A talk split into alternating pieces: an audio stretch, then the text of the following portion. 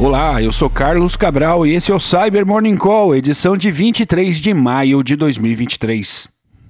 Novas campanhas dos operadores do ransomware Black Cat estão abusando de um driver assinado para Windows, afirmou a Trend Micro em relatório publicado ontem.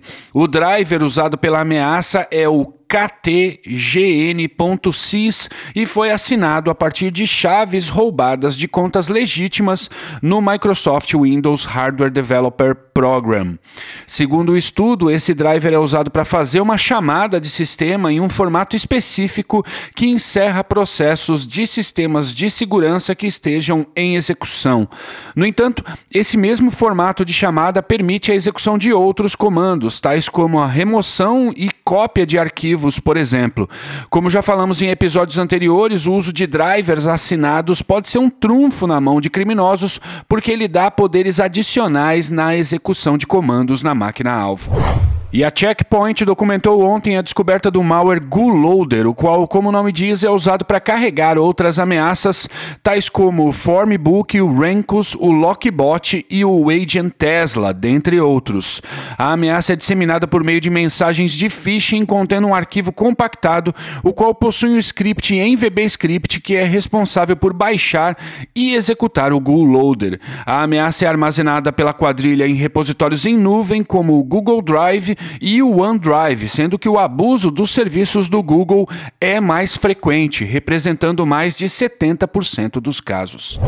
E a CISA colocou as mais recentes vulnerabilidades em produtos da Apple em sua lista de falhas sendo ativamente exploradas.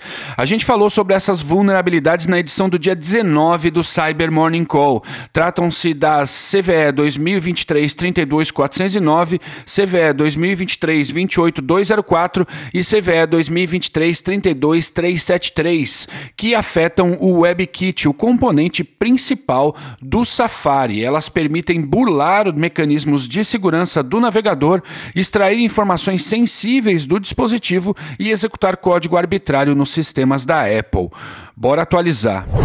E a Microtik corrigiu uma vulnerabilidade crítica que permite a execução de código arbitrário em dispositivos com o sistema operacional Router OS.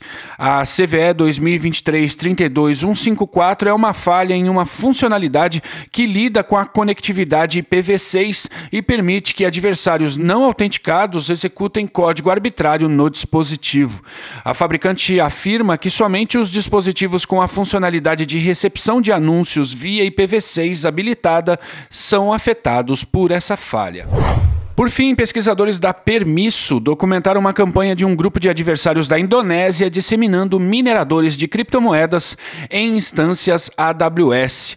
O grupo foi catalogado como GiveView e é conhecido por obter acesso inicial a partir de chaves AWS publicamente expostas em repositórios no GitHub ou obtidas através do escaneamento de instâncias GitLab vulneráveis à falha CVE 2021 22205. Após obter acesso ao ambiente, os adversários escalam privilégios no alvo e escaneiam a rede interna para identificar buckets S3 e outros serviços acessíveis através da console web da AWS.